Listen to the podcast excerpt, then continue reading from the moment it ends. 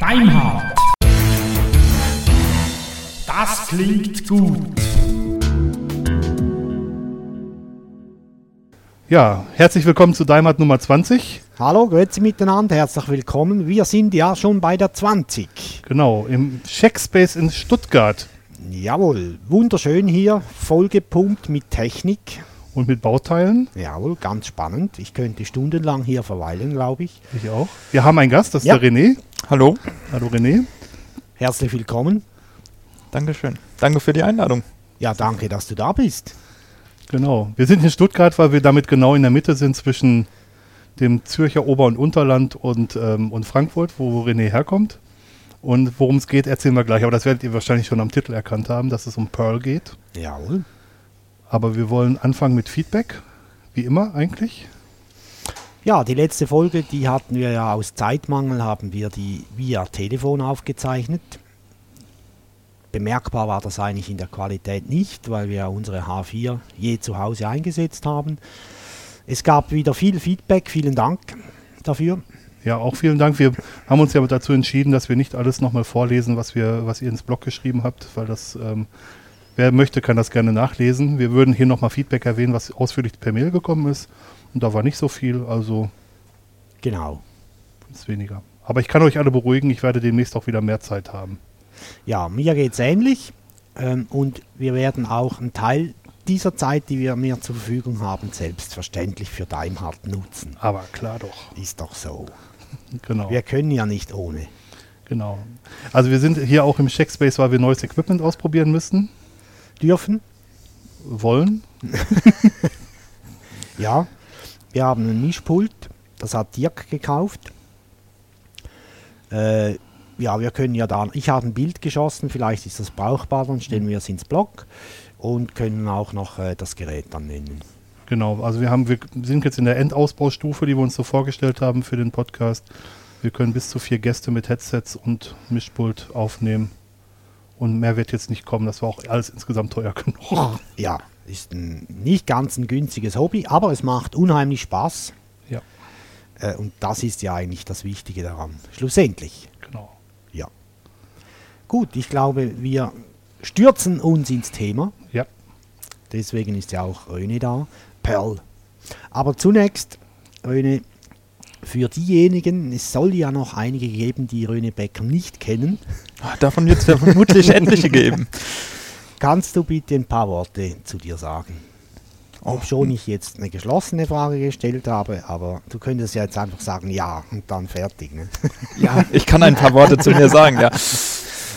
Ja, wie soll ich mich vorstellen? Ja, ich bin, ähm, ja, mein Name ist René Becker, wie ihr schon gesagt habt. Ich bin selbstständiger Perl-Programmierer. Deswegen bin ich vermutlich auch zu diesem Thema eingeladen worden, weil ich mein täglich Brot damit verdiene.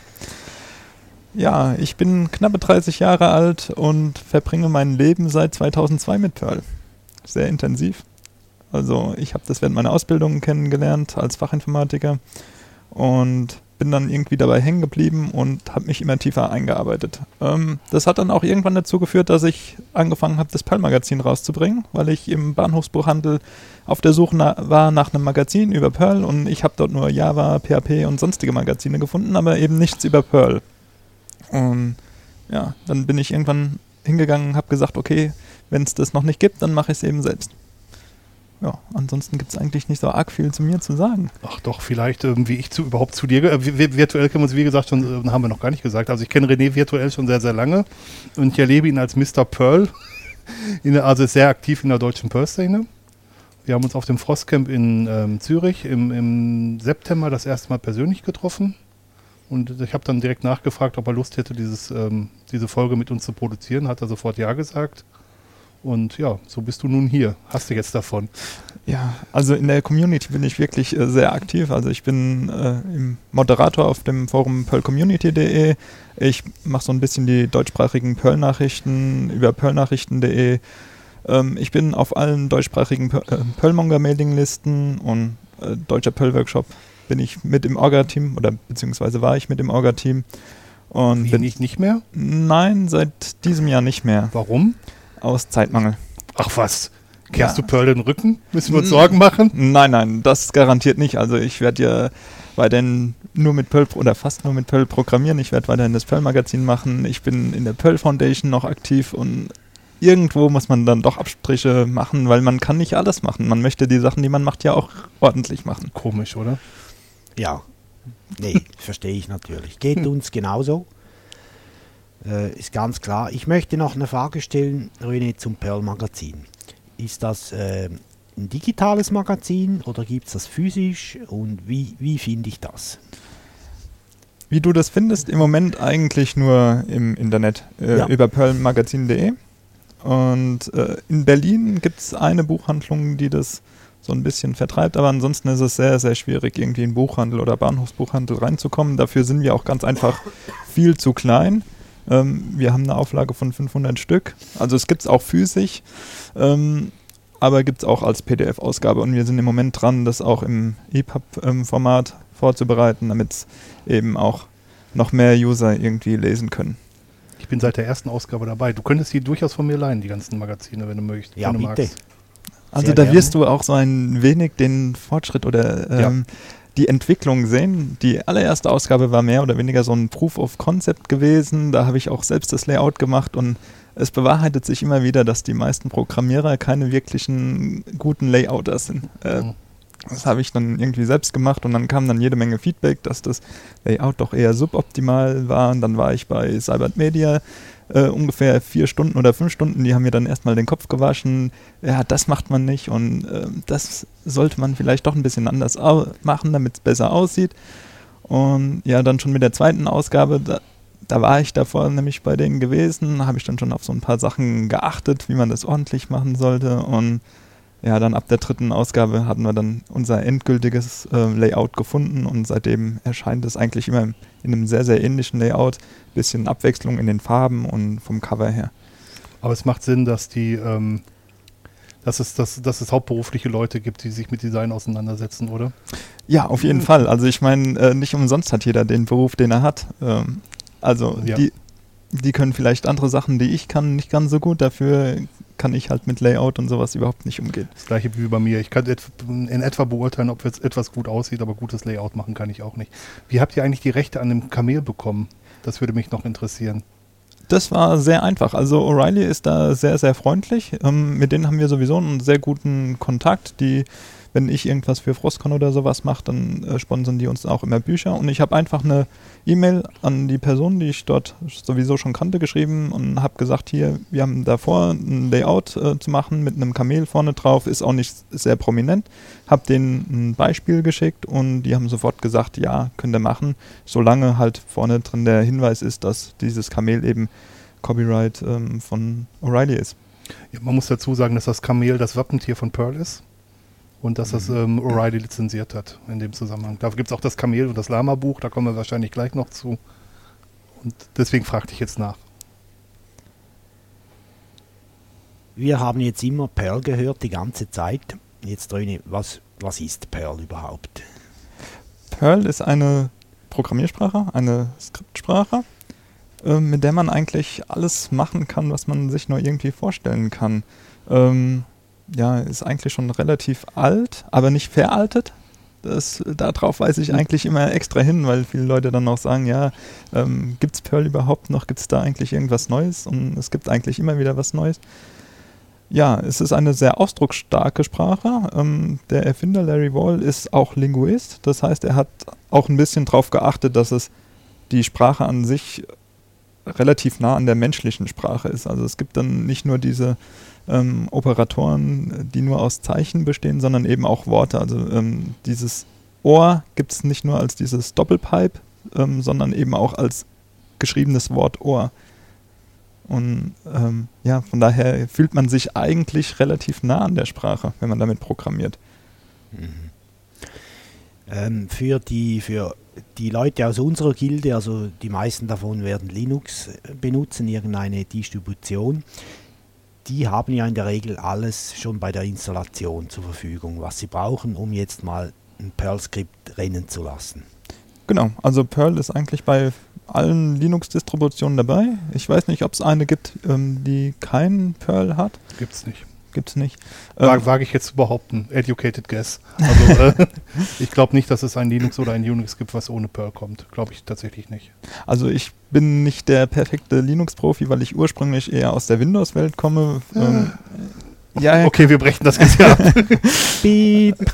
Äh, ja, aber ich benutze auf der Arbeit zum Beispiel sehr viel Ubuntu in der VM und sowas. Also von daher kenne ich äh, mich schon ein bisschen aus, aber ich kenne jetzt nicht jede Linux-Distribution oder sowas. Von daher kann ich nur vermuten, dass es auf allen Linux-Distributionen dabei ist. Leider ist es so, dass nicht alle Linux-Distributionen ein wirklich sehr aktuelles Perl mitliefern. Okay. Also ähm, aktuell ist eine ein Perl 5.12.2 und sehr viele Linux-Distributionen haben entweder ein äh, Perl 5.8 oder Perl 5.10. Und es hat sich doch gerade zwischen 5.8 und 5.10 einiges getan. Sehr nette Features und ähm, ja, da wäre es eigentlich schon schön, wenn es etwas neuere Perl-Versionen da geben würde. Ich setze auf der Arbeit auf den Solaris-Kisten zum Teil noch Perl 5.6 ein. Ja, das hat man in sehr vielen großen Unternehmen, wo ja viele ältere Perl-Programme und sowas laufen. Da läuft noch sehr viel 5.6.1. Das ist auch der, genau, 561 und das ist auch genau der Grund, weshalb ich fast alles in Perl 5.6 dann machen muss. Weil wenn es auf allen Maschinen laufen muss, muss es halt auch auf den ganz alten Trümmern laufen und äh, ja, geschenkt. Genau. Ja. Das wäre vielleicht auch zu sagen, ich nutze Perl auch. Ich ähm, benutze Perl zur Systemadministration ähm, neben Shell-Skripten und ähm, bin ein Fan dieser Programmiersprache letzten Endes und ähm, freue mich deswegen auch besonders, dass das heute geklappt hat. Ja. Klar. Jetzt äh, gibt es ja auch noch, oder soll ja auch noch Windows-User geben, nebst dir, René. Ein paar. Ähm, bei, bei denen ist es nicht ganz so einfach. Ähm, also da wird ja ein Perl-Interpreter nicht ausgeliefert, standardmäßig. Den muss man sich holen irgendwo. Das ist richtig. Also unter Windows hat man grundsätzlich mal mindestens zwei Varianten, die man einsetzen kann. Das eine ist ActivePerl von ActiveState. Da kann man sich dann sogar auch kommerziellen Support dazu kaufen. Ähm, und es gibt Strawberry Perl. Ähm, der Vorteil von Strawberry Perl ist ganz einfach, dass da schon ein Compiler und alles mitgeliefert wird, so dass man sich auch Perl-Module mit C-Anteil sehr leicht installieren kann. Bei ActivePerl muss man alles über den sogenannten PPM, das ist der Perl Package Manager, installieren. Das sind dann schon vorkompilierte Pakete, wo man also keinen Compiler mehr braucht. Also die zwei Möglichkeiten hat man dann unter Windows, gibt es auch in eigentlich allen aktuellen Perl-Versionen. Mhm. Wobei man bei ActivePerl auch sagen muss, dass es ActivePerl für alle Unixe auch gibt. Also ich weiß, dass es eine Version für HPUX, für Solaris und für AIX gibt. Genau. Und dass es das auch für Mac OS X gibt. Tatsächlich. Das heißt, man könnte also mit einer Perl-Distribution auf allen Umgebungen gleich arbeiten, letzten Endes. Da habe ich noch keine Erfahrung ähm, drin. Ich habe früher eigentlich fast nur ActivePerl benutzt, bin aber vor ungefähr einem halben Jahr oder sowas auf Strawberry Perl gewechselt, weil ich doch sehr viel Module, äh, sehr aktuelle Module installieren möchte, die dann nicht unbedingt in diesem PPM-Format schon vorliegen. Und da ich die aber unbedingt benutzen will, ähm, habe ich mir dann halt Strawberry Perl installiert und das ist ähm, schon eine sehr, sehr gute Lösung. Also damit kommt man schon sehr weit. Ist aber eher für fortgeschrittene Benutzer gedacht wahrscheinlich. Und wenn man jetzt nur, ich sage jetzt mal nur Perl-Skripte rennen lassen will und sonst nichts am Hut hat mit Perl, ist man da besser äh, mit, mit Active Perl bedient. Meiner Meinung nach ist die Installation unter, also von beiden ähm, Varianten sehr, sehr einfach, ähm, wo man Okay. eigentlich keine großartigen Kenntnisse braucht. Von daher spielt es eigentlich keine wirkliche Rolle. ActivePerl ist halt das ähm, ältere, das, ähm, also das, was, das etabliertere, sagen wir es mal so. Und wo auch ein paar Bugfixes, äh, Windows-spezifische Bugfixes von ActiveState direkt ähm, reingemacht wurden, die ähm, noch nicht unbedingt in den Perl-Kern zurückgeflossen sind. Man muss sagen, dass ActiveState etliche Perl-Entwickler beschäftigt, die auch bei den sogenannten Perl 5 Porters mitarbeiten. Das sind die Leute, die sich um die Perl-Kernentwicklungen kümmern, so dass da auch extrem viel wieder zurückfließt. Also das sind keine Bad Guys, die alles für sich behalten, sondern die geben dann auch tatsächlich was zurück. Machen viel zu wenig Unternehmen, finde ich tatsächlich. Ja. Ich äh, habe auch bei uns in der Firma schon mal angeregt, dass wir nicht nur Open Source benutzen sollten, sondern auch zurückkontributen sollten. Aber das ist ähm, in der Bank, glaube ich, eine höhere Mathematik tatsächlich. Obwohl, Ja, das hat man aber leider bei vielen Unternehmen, dass die sehr gerne benutzen, aber nicht wirklich äh, explizit die Mitarbeiter dazu motivieren, sich an Open Source ja, zu beteiligen. Vor allem, sie- ja, motivieren wäre ja noch, ähm, nicht motivieren wäre ja das eine, aber auch tatsächlich zum Teil nicht erlauben, zurückzuschicken. Es geht ja nicht immer um Businesslogik, wo man sagt, so wird bei uns ein Kredit ausgerechnet oder so, so ein Kreditnehmer geratet, sondern es geht ja zum Teil auch wirklich darum, ähm, dass man ein Modul für den Webserver schreibt, was man durchaus auch weitergeben könnte. Das ist sehr schade, dass das nicht passiert. Ja, kommt vielleicht noch. Ja, vielleicht. Wäre schön. Ja, Ja. finde ich, find, find ich auch total klasse. Naja, vielleicht hört das jemand von einer Bank. Aber es sind ja nicht nur Banken. Ja, klar. Das war nur ein Seitenhieb an dir. Ich weiß, ist angekommen. Du gehst allein nach Hause. Ach, ich fahre ja mit dir mit. Ja, weiß man, woher der Name Perl kommt? Also ich bin ja erst 2002 in Perl eingestiegen, da war Perl ja schon relativ alt. Ähm, von daher kenne ich die ganzen Entwicklungs- oder Entstehungsgeschichten nicht so genau. Das, was ich weiß, ist, dass der Name eigentlich irgendwie aus dem Matthäus-Evangelium kommt. Also da geht es um irgendwie einen Fischer, der... Eine Perle findet. Ja, genau. genau. Ähm, aber so hundertprozentig weiß ich das ehrlich gesagt nicht. Aber interessanterweise wird Pearl ja auch nicht wie Perle geschrieben, sondern P-E-R-L. Und Pearl, die Perle wäre, glaube ich, P-E-A-R-L, oder? Ja, aber es gibt ja eine andere Programmiersprache, die Perl mit EA heißt und da Ah. gab es dann auch irgendwelche Stimmt, du, ja, Namensdinger. genau. Also ich habe zwei Bakronyme gefunden. Bakronyme sind, ähm, ja, Akronyme sind halt Wörter, die aus den Einzelbuchstaben versuchen, irgendeinen Sinn zu ergeben. Und Bakronyme sind die, die, nachdem der Name schon feststeht, nochmal rückwärts gefunden werden. Und da gibt es ja einen Name, die Practical Extraction and Reporting Language. Das ist übersetzt praktische Ausgabe- und Berichtssprache. Das ist von Larry Wall authentifiziert als eine der Bedeutungen von Perl. Und die zweite ist die Pathologically Eclectic Rubbish Lister, die krankhaft aussehender, ausufernder Auflister von Blödsinn. Ähm, Erklärung ist auch von Larry Wall ähm, authentifiziert oder aut autorisiert worden als, als Erklärung für Perl. Und das sagt eigentlich auch schon viel über Larry, Larry Wall aus, der für solchen Spaß auch einfach zu haben ist. Ja, Larry Wall ist ein absolut verrückter Kerl. Also er ist absolut nett und äh, auf dem Boden geblieben und sowas, aber er ist schon irgendwo, ich sag mal, ein bisschen verrückt. Ähm, er ist eigentlich auch auf jeder ähm, Yepsi Europe, also auf jeder ähm, Pearl-Konferenz eigentlich, egal ob in Europa oder ähm, Amerika und kann man sich ganz normal mit dem unterhalten. Er hat dann auch immer sehr lustige Hawaii-Hemden oder sowas an. Also ist schon irgendwo ein cooler Typ. Weißt du, was der beruflich macht? Dass der auf jede Pearl-Konferenz fliegen kann? Oh, keine Ahnung. Weil da muss man ja auch, Perl wahrscheinlich. da muss man erstmal Ja. einen Arbeitgeber finden, der das mitmacht, ne? Und so nur für, ähm, ansonsten ist es schon relativ schwierig. Ja, keine Ahnung, was der macht, aber ist, glaube ich, schon ein ganz cooler Job, wenn du da ähm, auf der ganzen Welt rumreisen kannst und an den Konferenzen teilnehmen kannst. Oh, ohne Frage. Ich frage wegen Arbeitgeber, weißt du?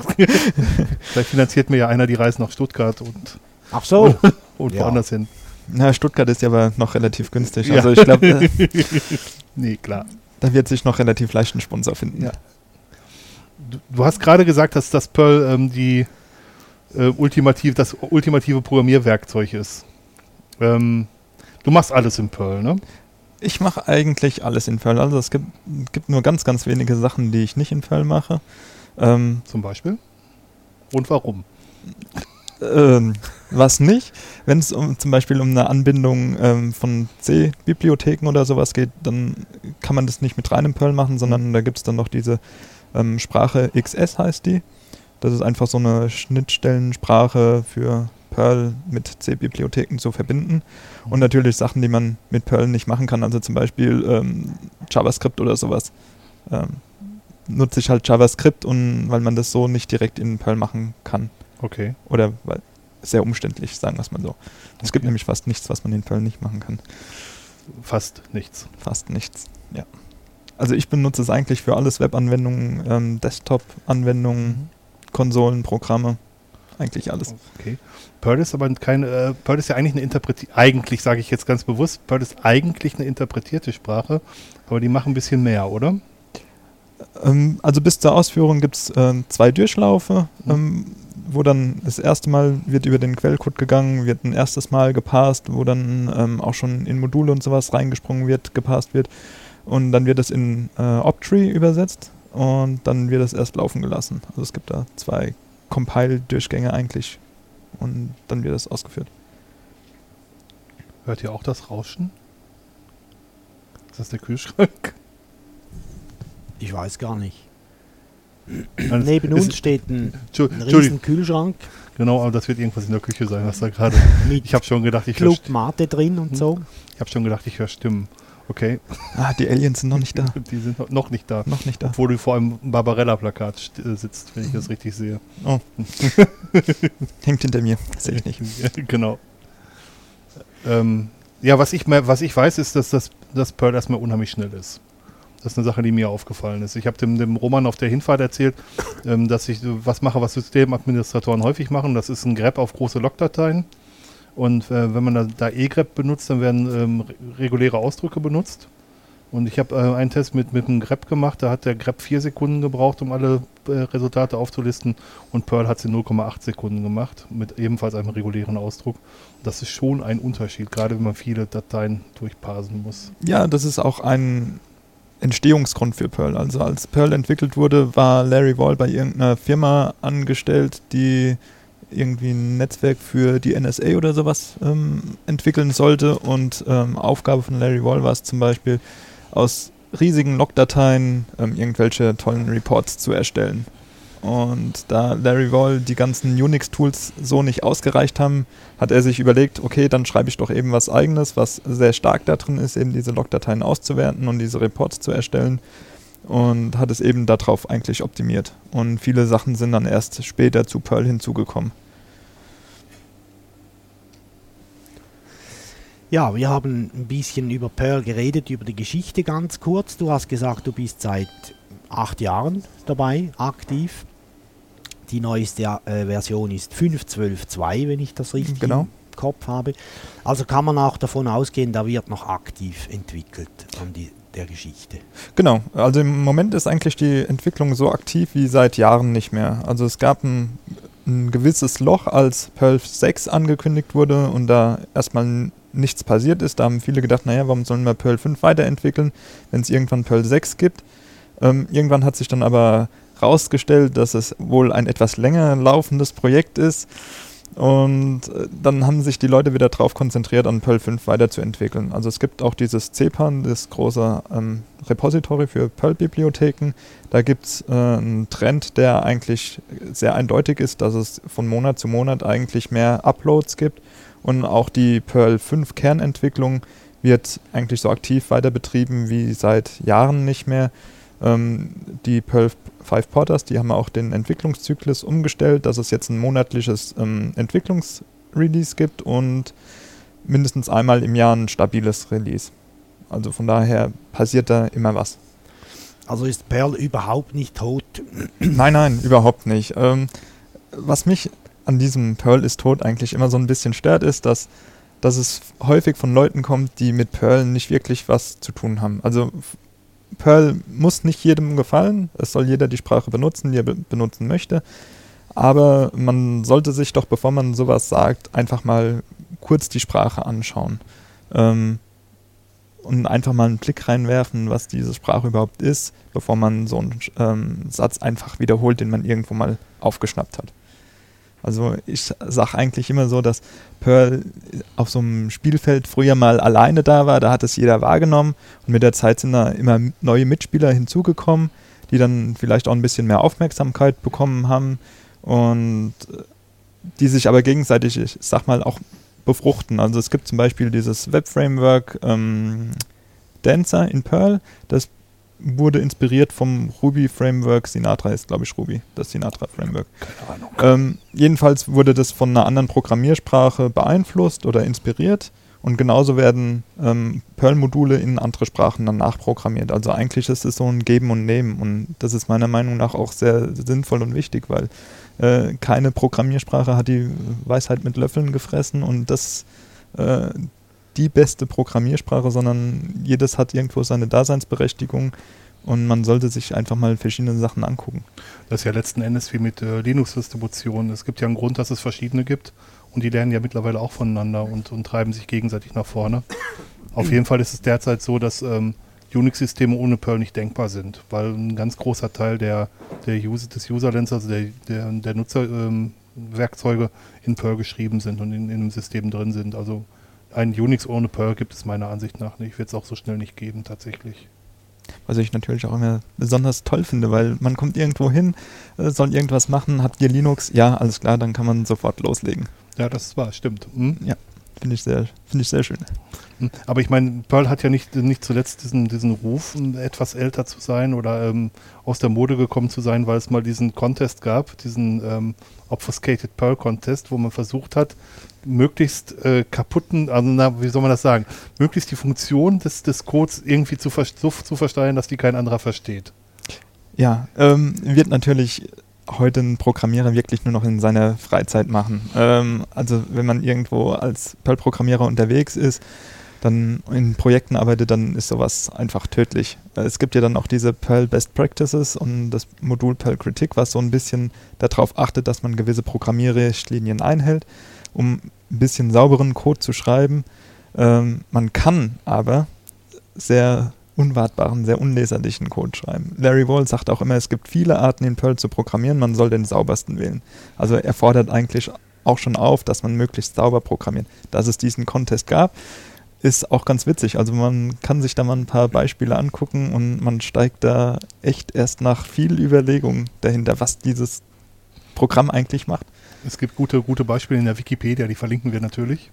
Und ähm, ich weiß, dass entweder Larry Wall oder Damien Conway mal gesagt hat, ähm, die Tatsache, dass man wirklich schlecht aussehenden Code produzieren kann, ist auch gleichzeitig die größte Stärke, weil man kann auch wirklich gut aussehenden Code produzieren, wenn man es will. Und das ist ja das, was du jetzt gerade Genau, sagst. also es gibt äh, seit einigen Jahren eigentlich gerade in der Perl-Community so ein bisschen die Bewegung hin, modernes Perl zu schreiben. Also äh, wirklich objektorientiert zu schreiben, äh, sauberen Code zu schreiben, eigentlich alle Regeln, die man in größeren Projekten oder sowas einhalten sollte, damit der Nachfolger einem nicht mit der Axt hinterherläuft und schreit, was hast du da eigentlich gemacht? Ja. Ist dir das schon mal passiert? Nee. ich habe schon einen schrecklichen Perl-Code gesehen und ich muss auch zugeben, wenn ich so ähm, die Skripte angucke, die ich vor acht Jahren geschrieben habe, als ich mit Perl angefangen habe, so würde ich heute garantiert nicht mehr schreiben. Ähm, also ich habe irgendwann mal versucht, ein Skript von mir von damals nachzuprogrammieren. Da habe ich nur noch die Hände über dem Kopf zusammengeschlagen und habe gedacht, hm, naja, das hätte man noch besser machen können. Also passiert einem immer wieder und gerade Einsteigern passiert das, dass sie dann, ich sag mal, besonders coolen Perl-Code schreiben wollen und dann so ein bisschen in dieses Obfuscated äh, reinrutschen und diese Perl-Spezialvariablen benutzen, äh, die dann wirklich sehr kryptisch sind, obwohl man da eigentlich was anderes schreiben könnte und sollte. Mhm. Also es zeigt auch ein bisschen deine eigene Entwicklung in ja. der Perl-Umgebung. Ist ja, ja auch schön, klar. im Nachhinein zu festzustellen, heute würde ich das anders machen. Das heißt nämlich, man hat was gelernt während der Zeit. Ja, das hoffe ich doch, dass ja. ich wenigstens ein bisschen was gelernt habe. Das gilt ja eigentlich für jeden Bereich so. Ne? Also ich glaube, dass keiner seine eigene Arbeit genauso wie vor zehn Jahren machen würde. Meiner Meinung nach. Also ich, Stillstand ist Rückschritt. Genau. Also ich für meinen Teil kann das auch sagen, dass ich vor, vor zehn Jahren andere Administration betrieben habe als heute.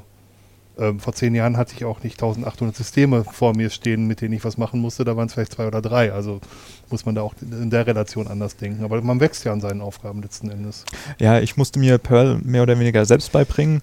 Ähm, ich war dann in der Bioinformatikabteilung. Ich habe vorher während meiner Ausbildung Java gelernt. Dann bin ich dort in diese Abteilung reingekommen und die, wohlgemerkt eine Bioinformatikabteilung. Allerdings gab es dort keinen einzigen Informatiker. Die waren alles Chemiker, Biologen und sonst was weiß ich was. Und die sind dann zu mir gekommen, ja, wir bräuchten da was. Kannst du das in Perl machen? Ich so, hm, Namen habe ich schon mal gehört, habe aber noch nie damit programmiert. Naja, wäre aber gut, wenn du das machen könntest, weil sonst versteht hier keiner, was du programmierst. Und wenn du dann nach der Ausbildung wieder weg bist, dann kann keiner was damit anfangen. Ich dachte, naja, okay, dann guckst es dir halt mal an. Und dann habe ich mich hingehockt und habe mir das irgendwie selbst beigebracht. Und ja, das waren meine Anfänge in Perl und das hat mir dann so gut gefallen, dass ich bei der Programmiersprache geblieben bin. Schön. Ich für meinen Teil muss sagen, dass ich sehr spät erst Perl gelernt habe tatsächlich. Ich ähm, glaube vor fünf Jahren. Also wirklich spät. Und ich mache mir einen Vorwurf im Zusammenhang mit Perl, dass ich es nicht früher gelernt habe. Tatsächlich, weil es äh, viele Sachen viel, viel leichter macht tatsächlich. Und dir bringe ich es auch noch bei. Also Dirk meint jetzt spät, relativ gesehen zu seinem hohen Alter. Ja, genau. genau. Genau. Hm? Leute, mich, würde jetzt, mich würden jetzt ein paar exponierte Beispiele interessieren, wo Perl zum Einsatz kommt. Kannst du da aus dem FF gerade zwei, drei Applikationen nennen? Also, was bekannt sein dürfte, ähm, ist Xing. Das ist eine Business-Plattform, Social Network im Kennen wir Internet. doch als Schweizer. der Heinrich ist ja, also der Gründer ist ja ein Schweizer. Ah, okay. Äh, und ähm, da ist das Backend komplett in Perl geschrieben und an der Oberfläche auch noch ah, 25 Prozent. Äh, die anderen 75 Prozent sind in Ruby on Rails ähm, geschrieben, Mhm. aber das Backend ist noch komplett in Perl geschrieben. Was viele ähm, Linux-Benutzer sicherlich auch kennen, ist Frozen Bubble. Ähm, ist auch in Perl geschrieben.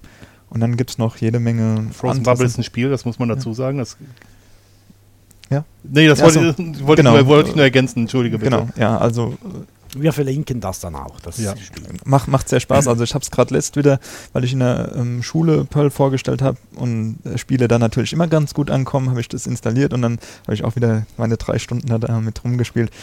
Ja, aber was gibt es sonst noch in Perl? Ähm, ja, also in vielen Firmen wird Perl eingesetzt, obwohl das so gar nicht bekannt wird. Also gerade in dem Bereich, wo auch Dirk unterwegs ist, in der Systemadministration. Ich glaube, es gibt kaum einen Systemadministrator, der nicht irgendwie mal was in Perl gemacht hat. Ähm, an Desktop-Anwendungen bin ich Es gibt das Screenshot-Tool, Shutter, Genau, was ich bis vor kurzem gar nicht wusste, ja, ist auch in Perl geschrieben. das komplett in, in Perl geschrieben wurde, genau. Ähm, ja, es gibt viele Sachen, wo man es eigentlich gar nicht weiß. Ähm, bin jetzt gerade so am überlegen, ob es noch irgendwas richtig Großes, Bekanntes gibt, was in Perl geschrieben Es ist. gibt das Urgestein der Blocksoftware, das ist zum großen Teil in Perl geschrieben. Movable Type. Genau. Da Ähm, kommen die Trackbacks zum Beispiel her. Movable Type hat Trackbacks erfunden. Ist auch in Perl geschrieben, das Ähm, weiß ich. OTRS, äh, ich weiß nicht, ob das bekannt ist, das ist ein Ticketsystem. Das ist auch komplett in Perl geschrieben, genauso wie Ah, okay. RT. Ja, stimmt. RT ja. kenne ich auch. RT habe ich selber schon eingesetzt, ja. Ja, also ich arbeite äh, zurzeit auch für die OTS AG als externer Programmierer. Ähm, und das ist komplett in Perl geschrieben. Was gibt es noch sonst an großen Sachen? Also es gibt ein Perl 5 Wiki bei der Perl Foundation, da sind jede Menge Anwendungen ähm, aufgelistet, die in Perl umgesetzt sind. Also ich weiß, dass zum Beispiel ein so ein Aufgabenverwaltungstool, das ich lange benutzt habe, komplett Hiveminder. in- Hiveminder in Perl Genau, geschrieben ja. ist, genau. Mit Anschlüssen an alles Mögliche. Wenn das jetzt nicht gegen meine Grundabneigung gegen fremd gehostete Dienste verstoßen würde, würde ich das auch heute noch einsetzen. Das ist eines der besten Aufgabentools, was ich kenne tatsächlich. Ähm, was mir einfällt, ist, dass das größt, die größten Enterprise-Wikis in, in, in Perl geschrieben sind. Da ist T-Wiki. T-Wiki beziehungsweise Beziehungsweise Phos- Phos-Wiki hinter, genau. Phos-Wiki ist ein Fork von T-Wiki. Ah, es gibt so viele Sachen. Also ich werde euch da einfach mal ein paar Links zusammensuchen Gerne, und ja. Gerne, ja. Äh, dass ihr die posten könnt. Ja. Also ist jetzt so schwierig auf, aus Ja, dem FF dann zu sagen, ja, ähm, bei OpenOffice äh, wird zum Beispiel Perl für die Bildskripte eingesetzt. Okay. Sehr intensiv. Bei Ja. OpenStreetMap gibt es sehr viel Perl-Skripte im Einsatz. Ich denke mal, das sind so sehr bekannte Bereiche, wo Perl im Einsatz ist. Das zeigt schon mal, dass es weiter verbreitet ist. Also das alte Perl, was ja keiner mehr nutzt, ist weiter verbreitet, als man es gemeinhin denkt. Genau. Ja. Ja, wir haben noch einen Bereich, den du kurz vorher angesprochen hast, mit Xing oder auch mit OpenStreetMap. Dort kommt ein Webserver zum Einsatz. Dirk und ich haben uns etwas unterhalten bei der Herfahrt. Die dauerte ja irgendwie zwei Stunden oder so. Und ich selbst habe wenig Erfahrung mit Perl, aber Dirk hat dann gemeint, ja, Perl würde relativ viel Speicher verbrauchen, wenn man ihn webserverseitig, wenn man das Tool webserverseitig nutzt. Wie siehst du das? Ist Perl wirklich ein Konkurrent in Anführungs- und Schlusszeichen für PHP und all die Dinger, die es da gibt? Ich sag mal, Perl hat einen Nachteil gegenüber PHP. PHP-Anwendungen sind häufig so, man lädt die sich runter, lädt die auf seinen Webserver hoch und laufen. Und bei Perl muss man dann immer noch die entsprechenden Rechte setzen, ähm, dass es ausgeführt werden kann. Ähm, von daher ist es, ich sag mal, für den Einsteiger nicht ganz so einfach, mal eine Perl-Anwendung zu installieren. Aber wenn man damit ein bisschen Erfahrung hat, dann spielt es eigentlich keine wirkliche Rolle und man kann alles mit Perl umsetzen, was man mit PHP oder mit anderen Frameworks irgendwie umsetzen könnte. Also was auch Xing zeigt ähm, oder OTRS ist, dass man auch wirklich Enterprise-mäßige Webanwendungen in Perl entwickeln kann. Also es gibt dann ja auch verschiedenste Caching-Möglichkeiten, um das Ganze schneller zu machen. Man kann es ähm, über Mod Perl direkt in den Apache äh, einklinken. Da hat man dann sogar noch wesentlich mehr Möglichkeiten als bei PHP, weil man jeden ähm, Schritt, den der Apache macht, von der Annahme des Requests bis zur Auslieferung, kann man mit Perl beeinflussen und nicht nur, dass es irgendwie ähm, direkt in den Apache integriert ist. Also man kann eigentlich alles mitmachen und es ist durchaus eine Konkurrenz für PHP. Ich sag mal, nicht unbedingt für den Einsteiger, aber für Leute, die etwas mehr Erfahrung mit Webanwendungen programmieren haben und für die sollte das kein Problem sein. Mhm. Mhm. Also ich, ich, merke bei mir bei den Webservern, dass ähm, man einen Webserver sehr, sehr gut tunen kann auf eine einzelne Sprache. Und wenn man mehrere Sprachen hat, also wenn man schon PHP und Python im gleichen Webserver hat, dann werden die Module halt beide geladen und pro, pro einzelnen Prozess sind dann halt beide Module im Speicher und das ist halt sehr, sehr. Ja, also sehr, sehr Mod, Mod Perl ist relativ speicherfressend, sage ich mal. Ähm, aber wenn man Einfluss auf den Server oder sowas hat, ähm, dann oder man größeren Server hat, gerade dann, wenn größere Unternehmen ähm, sowas einsetzen, dann haben die auch entsprechende Server und von daher spielt es dann nicht wirklich eine Rolle. Ja. ja. Also durchaus äh, eine Alternative. Ja, auf jeden Fall. Oder für dich wahrscheinlich die erste Wahl. ja, definitiv. Ist auch, äh, ist auch so zu erwarten, René. Also ich hätte jetzt schon seltsam geguckt, wenn du gesagt hättest, ja, ich nutze Perl am Webserver noch als Alternative. also eine der Stärken vom, vom Perl ist meiner Meinung nach die Anzahl der Module, die es gibt mit CPAN. Ja, mit äh, über 21.000 Distributionen, Bibliotheken, die es dort gibt, Boah. hat man eine reichhaltige Auswahl. Also es gibt eigentlich nichts, wo man kein Modul für auf dem CPAN findet. Es ist eine Stärke, ist aber auch eine Schwäche, wenn man mal ehrlich ist. Ne? Also das richtige Modul für den eigentlichen Zweck zu finden, kann dann auch schon mal ein paar Minuten dauern. Ja, genau. Also das ist äh, gerade für die nicht ganz so erfahrenen CPAN-Benutzer ist das durchaus eine gewisse Hürde. Aber da kann man auch mal in einem Forum oder sowas nachfragen, was ist denn das beste Modul, wenn ich das machen möchte.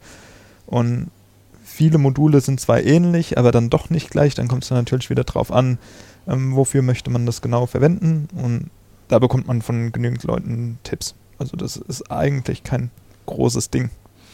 Wo du gerade sagst, im, im, Forum Fragen. Du hast gesagt, dass du vor, vor acht Jahren mit Perl begonnen hast. Wie bist du zur Community gekommen? Das würde mich jetzt mal interessieren. Ich bin ja relativ aktiv im Ubuntu-Umfeld und ähm, wie bist du zur Perl-Community gekommen? Oder wie, wie, wie, wie hat sie sich dir dargestellt, um es mal so zu sagen? Also wie ich dazugekommen bin, ist eigentlich relativ einfach. Ähm, ich bin auf irgendein Problem gestoßen, wusste nicht weiter und habe dann gedacht, naja, irgendwo wird schon jemanden geben, der das beantworten kann. Bin dann auf Pearl.de gestoßen. Ähm, das ist nicht mit dem zu vergleichen, was es heute ist. Also das heutige Pearl.de ist äh, bei irgendeinem Unternehmen angesiedelt, was das auch eher kommerziell betreibt. Und die Leute von damals sind zu pearlcommunity.de gewechselt.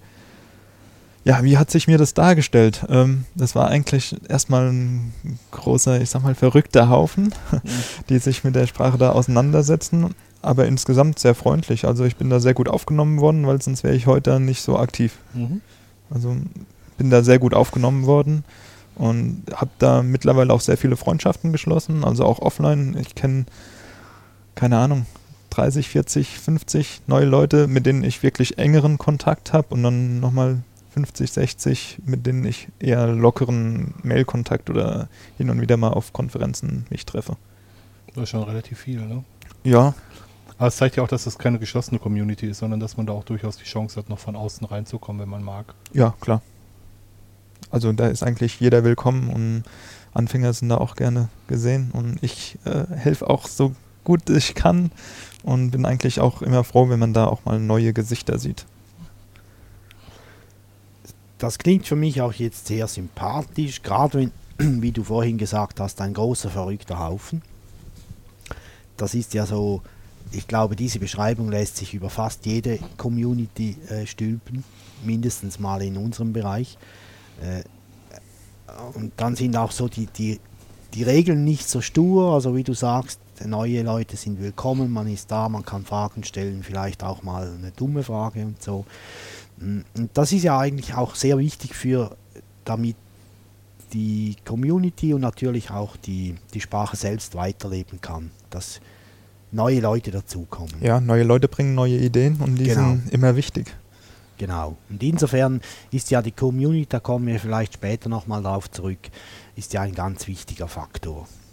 Ja, also ich denke mal, dass die Community an sich eine sehr große Stärke von Perl ist. Also es gibt ja nicht nur die Community, die sich irgendwie in Foren organisiert, sondern ähm, die Community macht ja noch viel mehr. Es gibt die sogenannten CPAN-Tester, die diese 21.000 äh, Bibliotheken auf dem CPAN eigentlich ständig durchtesten mit allen möglichen Perl-Versionen, auf allen möglichen Betriebssystemen. Ähm, einfach damit die Modulautoren auch immer irgendwo Feedback haben, läuft mein Modul auf Ubuntu, läuft mein Modul auf Windows, läuft es mit einem Perl 5.12, läuft es mit einem Perl 5.6 und so weiter. Also da gibt es dann auch schon wieder speziellere Communities innerhalb der Größen, großen Perl-Gemeinde, ähm, die natürlich auch extrem wichtig sind. Ja, okay. Und da wird wahrscheinlich auch sehr viel, ich sage jetzt mal, Fronarbeit, Fronarbeit geleistet. Ist das, ist das so? Kann man durchaus so Okay. sehen. Ja. Das passt. Dann gibt es noch lokale Anwendergruppen von Perl, die sogenannten Perlmongers. In, Die- Zü in Zürich soll es eine geben, die noch nie jemand gesehen hat. Ja, leider. Also ich habe mich ja auf dem Frostcamp, äh, wo wir uns auch getroffen haben, äh, mit einigen unterhalten. Da war durchaus auch Interesse da, die tatsächlich mal wieder zu beleben oder überhaupt mal zu beleben. Das sieht zum Glück in Deutschland etwas anders aus. Da gibt es einige sehr aktive Perlmonger-Gruppen. Ähm, genannt seien hier Berlin, die relativ groß sind und sehr aktiv. Die treffen sich auch jeden Monat. Dann gibt es die Münchner Perlmongers, die hatten zumindest eine Regelung, dass sie sich alle zwei Monate treffen. Das haben sie jetzt auch so ein bisschen aufgeweicht, dass sie sich, glaube ich, auch mittlerweile fast jeden Monat treffen. Ähm, wir in Frankfurt, wir treffen uns monatlich. Ähm, das sind dann eher so die sozialen Treffen, wo man sich trifft und gemütlich bei einem Bier, bei einem Essen, bei einem äh, Club Mate oder sowas äh, sich über Perl oder ähnliches unterhält. Muss nicht immer Perl sein, kann auch mal ganz banale Dinge sein, kann mal Politik oder sonst Echt? irgendwas sein. Ja, Unglaublich. ja, und äh, dann haben wir einmal im Jahr ein Wochenende, wo wir dann nur Vorträge halten. Und ja, gibt es auch noch in anderen Städten. Also äh, da kann man auch einfach mal vorbeischauen und In meiner Heimatregion gibt es die Ruhr-PM, also die Ruhr-Perlmonger, das weiß ich, aber die sind auch nicht mehr so aktiv, soweit ich weiß. das bin ich jetzt ehrlich gesagt überfragt. Also ich lese zwar eigentlich auf allen deutschsprachigen Perlmonger-Mailinglisten mit, ähm, aber die unterhalten sich ja durchaus auch mal neben der Mailingliste. Komisch. Ja, es soll noch, soll noch ein Leben neben der Mailingliste geben. Ja. Ähm, du René, wenn, wenn du jemandem empfehlen würdest, in Perl einzusteigen, du hast ja jetzt auch im Vorgespräch gesagt, dass du ähm, an der Schule warst und mit, mit, mit Schülern Perl gemacht hast. Wie würdest du Leuten empfehlen, einzusteigen in Perl? Mit welchem, vielleicht auch mit welchem Buch oder mit welchem Tutorial oder mit welchen Hilfsmitteln? Also ähm, Bücher sind eigentlich recht einfach zu nennen. Das sind äh, die Perl-Bücher von O'Reilly. Also das äh, Lama-Buch und Einführung in Perl, Pro, ähm, Programming Perl und sowas. Das sind eigentlich die Standard-Einstiegsbücher, die man so für Perl benutzen kann. Ähm, an Tutorials bin ich jetzt ehrlich gesagt überfragt, weil da gibt es etliche im Internet, die sind aber teilweise schon sehr veraltet. Also da wird zum Beispiel auf das U-Strict, was einem vor einigen Fehlern schützt, nicht genannt. Ähm, die dann auch viele Sachen zeigen, die man so heute eigentlich nicht mehr in der Perl-Programmierung verwendet. Aber die O'Reilly-Bücher kann man schon sehr guten Gewissens empfehlen. Okay, und einfach den Texteditor der Wahl schnappen und loslegen oder ähm, irgendwas, irgendwas anderes benutzen, um, um, um reinzukommen. Also ich habe mich auf, auf der Hinfahrt mit Roman unterhalten und er meinte, er braucht auf jeden Fall irgendetwas, was ihm beim Klammern hilft. Weil ähm, äh, eine, einer der Kandidaten ist, der, der vergisst Klammern zuzumachen. Genau.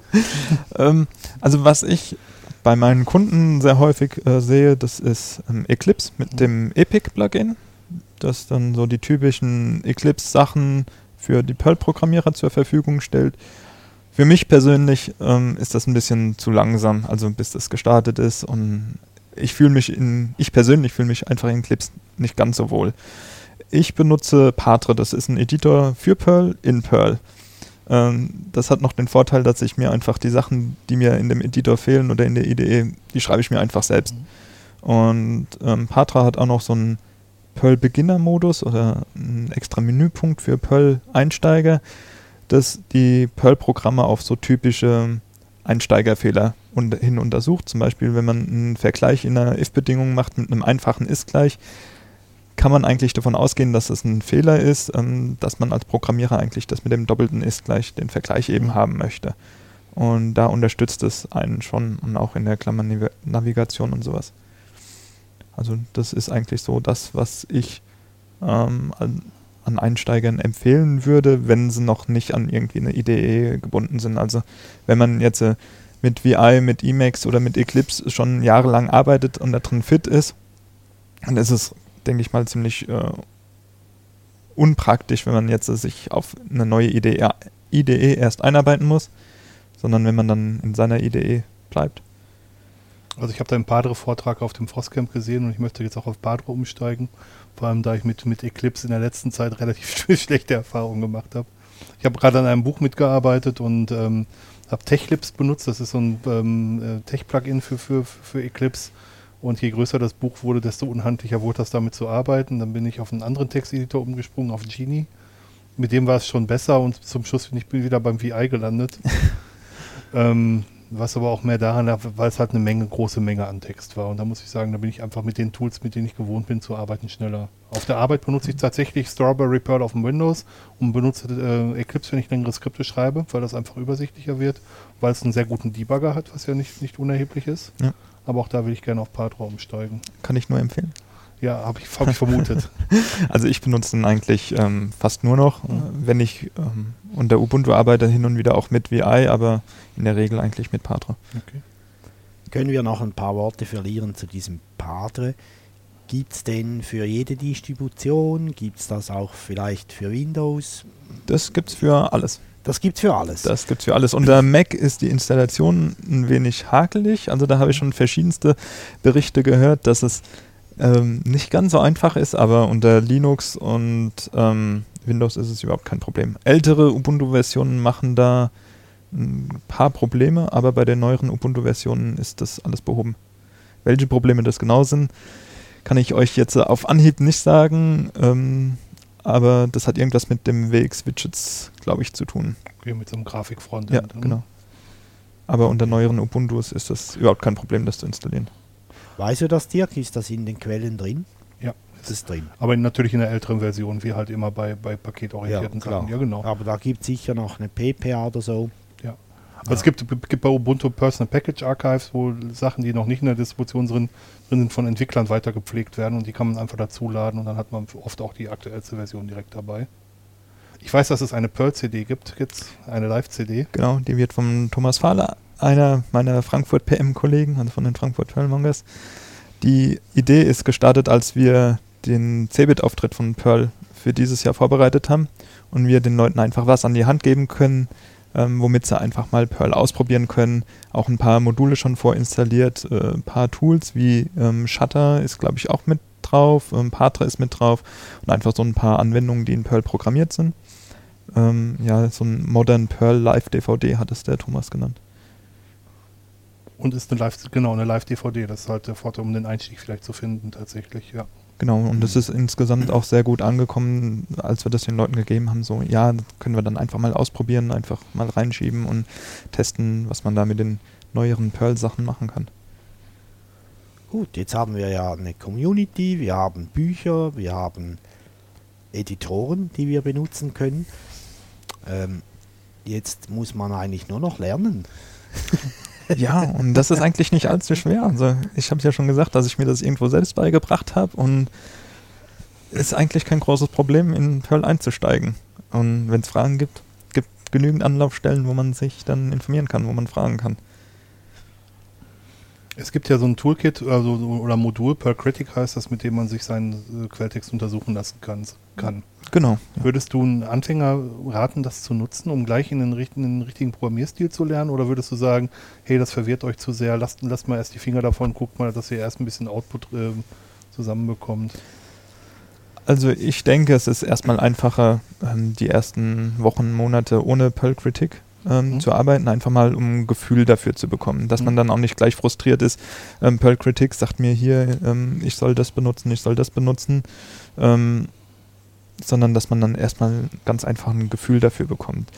Äh, dass man einen gewissen Einstieg mal bekommt und dann kann man immer noch mit Perl Critic arbeiten. Perl Critic bietet dann auch verschiedene Level.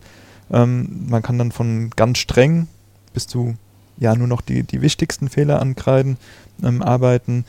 Ich selbst benutze den härtesten Grad überhaupt nicht, weil da wird wirklich alles angemeckert. Da, ähm, das ist dann eigentlich schon fast zu viel, aber so der mittlere Status oder das mittlere Level, das benutze ich dann eigentlich schon regelmäßig. Das sollte man dann auch im Laufe der Zeit dann eigentlich mal einsetzen, einfach um ein Gefühl dafür zu bekommen, was man heutzutage in Perl einsetzt und was nicht. Aber jetzt so ganz am Anfang kann man durchaus auch mal ohne Perl-Kritik arbeiten. Ja, Was ich als gut erwiesen habe, wenn ich eine neue Programmiersprache lerne, ähm, ist einfach konkrete Aufgaben zu haben und die versuchen erstmal umzusetzen. Und als ich Perl gelernt habe, habe ich einfach gar keine Shell-Skripte mehr geschrieben, sondern alles direkt in Perl gemacht. Und mittlerweile habe ich einen guten Mischmasch. Ich mache zum Teil einen Teil in Shell-Skripten, einen Teil in Perl. Ähm, und ich habe für mich jetzt den Weg gefunden, wie ich das, was ich wofür benutze. Ähm, aber ich glaube, man muss einfach beides mal probiert haben. Also es gibt viele, die, die irgendwo ihre Shell-Skripte haben und dann vielleicht merken, ach, das würde in Perl viel einfacher, viel schneller gehen, die dann einfach umsteigen. Aber es gibt auch welche, die sind wieder zurückgewechselt, weil sie sagen, ähm, sie haben den Zugang zu Perl nicht so hundertprozentig gefunden und fühlen sich mit normalen Shell-Skripten wohler. Es ist ja nicht ein Ausschließ, also es ist ja nicht so, dass man Genau. ausschließlich eines benutzen kann, sondern Ja. eben der Anwendung entsprechend, genau. Ja, also da kriegt man ja so richtig Lust, das mal auszuprobieren. Du bist so, herzlich eingeladen. Ja, so ein Hello World oder so zu machen. Das geht ganz schnell. Ja. Ähm, Dirk, du sagst, das geht ganz schnell. Ähm, das heißt, wir haben ja vorher schon mal kurz darüber gesprochen, betreffend dem Code, sauber, unsauber. Ähm, ich kenne Perl halt von früher her, als man so die, die ersten Webseiten gemacht hat. Damals gab es dann auf dem Webserver immer ein CGI-Bin-Verzeichnis, da kamen irgendwelche Perl-Skripte rein, um den Inhalt von Formularen zu vermailen oder irgendwie sowas. Äh, Und wenn ich die angeschaut habe, die Perl-Skripte, ich habe überhaupt nichts verstanden. Ist das, äh, das ist jetzt vielleicht zehn Jahre her, so. Ist das heute immer noch so? Also du wirst auch heute noch etliche Skripte antreffen, die so sind. Also Ja. ganz berühmt ist da Metz äh, Script Archive, das eigentlich ziemlich verteufelt ist und wer das hört, sollte es nie benutzen. ähm, also die sind, die sind extrem schlecht äh, und viel Sicherheitslöcher drin und äh, gerade Einsteiger, die mit Perl anfangen und irgendwas mit Webanwendungen machen wollen, die werden sicherlich noch so programmieren. Ähm, wer das ein bisschen länger schon macht, der wird so garantiert nicht mehr programmieren. Also vor zehn Jahren war das ja noch so üblich, dass dann HTML-Teile im Perl-Skript selbst drin waren, die dann ausgegeben wurden. Das wird heute eigentlich keiner mehr machen. Also da gibt es Template-Mechanismen, mit denen man den Perl-Code sauber vom HTML trennen kann. Also Ja. so wie man das äh, von den modernen Web-Anwendungssprachen her kennt, äh, kann man den Perl ganz genauso machen. Und so wird es heute eigentlich auch größtenteils gemacht. Ja, also das ist wieder auch ein Beleg dafür, dass Perl lebt, dass es sich anpasst an die heutigen äh, äh, Begebenheiten. Du hast gesagt, wie das alle anderen auch tun. Das tun nicht alle anderen. Also eines der äh, in anderen Programmiersprachen, PHP zum Beispiel, WordPress ist so ein Kandidat, der heute noch immer mischt. Also Anweisungen und HTML im gleichen Dokument drin. Kriegt man nicht aus der Welt raus irgendwie. Ja, bis mal jemand auf die Schnauze fliegt, weil er irgendwas am HTML ändern möchte und sich irgendwas zerschießt und dann funktioniert gar nichts mehr. Und dann, ja, mit bitteren Erfahrungen lernen muss, dass man dann doch vielleicht besser mal trennen sollte. Also meine ersten Skripte sahen auch so aus, dass dann noch ta- ähm, HTML drin war, dann musste ich irgendwas ändern und dann hat alles nicht mehr funktioniert und dann habe ich erfahren, hey, es gibt sowas wie Templates, auch in Perl, wo man das wirklich ganz sauber trennen kann. Und dann, wenn es Änderungen am HTML oder sowas gab, dann musste ich die Perl-Skripte nicht mehr anfassen. Das heißt, keine Gefahr, dass da irgendwas nicht mehr funktioniert. Und so lernt man dann mit der Zeit. Klar. Manchmal, manchmal muss man erst hinfallen, bis man irgendwas lernt. Mit Schmerzen lernt man Ja. schneller. Genau. Ich glaube, schlechter Programmierstil hat auch nichts mit der Programmiersprache zu tun, oder? Natürlich nicht. Es gibt ähm, Leute, Ja. die können in jeder. Richtig, Das- also äh, wenn ich dann auch höre, Obfuscated Perl Contest hast du ja vorhin auch Hm. schon erwähnt und wenn ich dann ähm, über Perl-Kritik einen Vortrag halte und dann mal ein Obfuscated Python Programm zeige, wo jeder sagt, Python ist von sich aus schon mal sauberer Code, wo ich dann zeige, man kann auch in Python. Das hätte ich Äh, gern, das hätte ich gerne mal. Ja, das kann ich dir gerne raussuchen, ähm, Mhm. wo man auch in Python nicht sofort äh, versteht, was da gemacht wird, weil es einfach unleserlich, unsauber programmiert ist. Also man kann es auch in anderen Sprachen machen. In Perl kann, kann man es vielleicht ein bisschen einfacher, aber dafür hat man dann viele Freiheiten, um schöneren Code zu schreiben. Mhm. Ich glaube, das ist auch ein, ein sehr wichtiger Punkt, gerade auch für äh, Einsteiger. Vielleicht hören uns auch welche zu, die das eben auch mal ausprobieren wollen, dass man halt hier gerade von Anfang an sich gewisse Regeln äh, an, aneignet und die auch anwendet dann. Äh, dort beginnt es ja. Also wenn ich was falsch lerne, in Anführungsschlusszeichen, dann kriege ich das kaum mehr raus. Genau. Das ist eine alte Regel. Ne? Also für Einsteiger, die mit Perl einsteigen wollen, kann ich nur die Befehlszeile use strict empfehlen, ähm, weil die schon viel von vornherein ähm, darauf hinweist. Also wenn man dann irgendwelche Buchstabendreher in Variablennamen oder sowas hat, wenn man keinen strict verwendet, dann wird ähm, die Variable mit dem Buchstabendreher einfach als globale neue Variable angelegt und Perl weist einen nicht darauf hin und man wundert sich, warum wird da nichts ausgegeben und man sieht es vielleicht gar nicht. Also in einem 500-Zeilen-Programm sieht man jetzt nicht, ob bei dieser einen Variable ein Buchstabendreher drin ist oder nicht. Und wenn man useStrict benutzt und dann wird man vom Perl-Compiler gleich darauf hingewiesen, ähm, also bevor irgendwas ausgeführt wird, meckert Perl schon rum, hier, ähm, da stimmt was nicht. Mhm. Mhm. Diese Informationen, ich denke, die finde ich alle in den von dir genannten Büchern. Genau, ja. Ja. Äh, also hat man tatsächlich die mit diesen drei Elemente, ich wiederhole sie nochmal schnell, Editor, Bücher und Community, kann jeder eigentlich anfangen. Ja. Und selbst lernen, Community einsteigen, ja. Ja. Hast du ja auch so gemacht. Genau, so bin ich dazu gekommen. Ja. Nur sind Dirk und ich, wir sind alte Säcke, wir lernen nicht mehr so einfach wie du. Ja, ich habe es über den Kurs gelernt. Ich bin von meinem letzten Arbeitgeber auf den Kurs geschickt worden. Ja. Und ich, hab- wie gesagt, ich habe mich geärgert, dass ich es erst so spät gelernt habe. Ich kann es jedem nur ans Herz legen, Perl schneller zu lernen. Das ähm, ist eigentlich eine relativ einfache, relativ leichte Programmiersprache. Bis auf Objektorientierung. Und da ähm, Ja. haben auch viele Leute schon gesagt, also Leute, die wesentlich besser programmieren können als ich. Ich bin Skripter, ich bin kein Programmierer. Ähm, dass die Objektorientierung bei Perl wirke ihnen zu aufgepfropft. Also, ähm, weil Perl ja eigentlich, ich muss das anders formulieren. Also bis Version, es gibt so die ähm, zwei Phasen von Perl. Es gibt das Perl bis Version 4, dann gibt es das Perl 5 und es wird irgendwann das Perl 6 geben.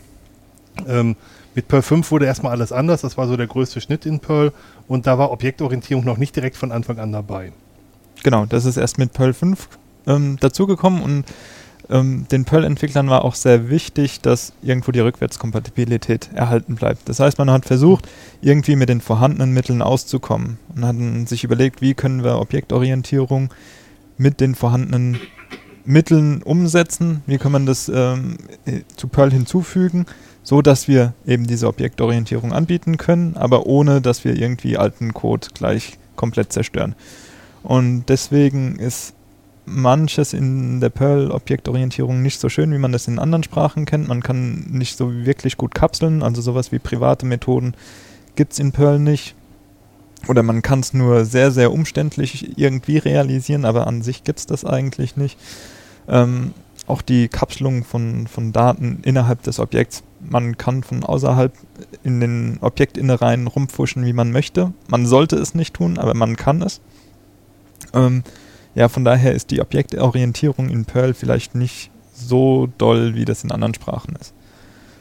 Der Vorteil ist, oder was sich da auch in den letzten Jahren wieder entwickelt hat, ist äh, Moose. Das ist ein Modul, womit man moderne Objektorientierung in Perl haben kann, womit man das eigentlich auch alles umsetzen kann, was man ähm, von anderen Sprachen her kennt. Es ist dann auch alles viel lesbarer, viel weniger Code.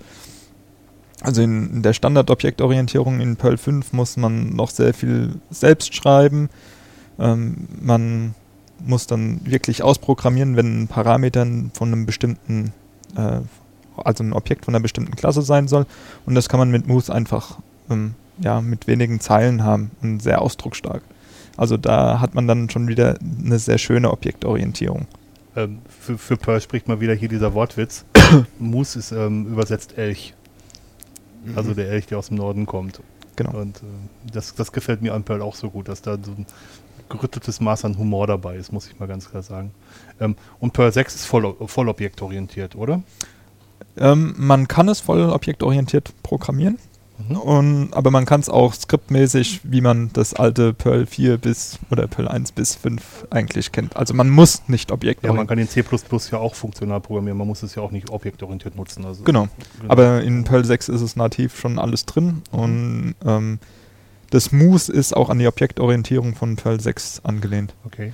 Und weil du so schön gesagt hattest, es gab Perl 4, 5 und irgendwann wird es auch Perl 6 geben, ähm, da muss ich äh, mal einhaken, weil Perl 6 wird nicht wirklich der Nachfolger von Perl 5, sei, 5 sein, sondern ähm, man sagt heute eigentlich eher, dass Perl 6 eine zweite Sprache in der Perl-Familie ist. Also es wird auch. Perl 5 ähm, weiter existieren. Also wenn Perl 6 rauskommt, wird Perl 5 nicht stillgelegt, sondern es sind dann einfach zwei unabhängige Sprachen, die zwar gemeinsame Wurzeln haben, aber wo Perl 6 nicht Perl 5 ablöst. Also das nur mal zur Klarstellung. Okay, also es wird so, eine- so, so, eine- Gabel geben. Es wird einmal das moderne Perl 6 geben und es wird weiterhin Perl 5 weiterentwickelt werden. Genau, also auch Mhm. das wird sich weiterentwickeln, dass es Mhm. ähm, modern ist und bleibt.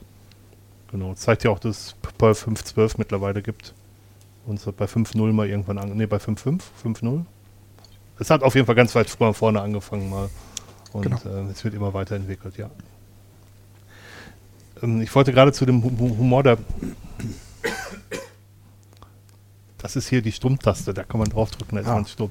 Ähm, ähm,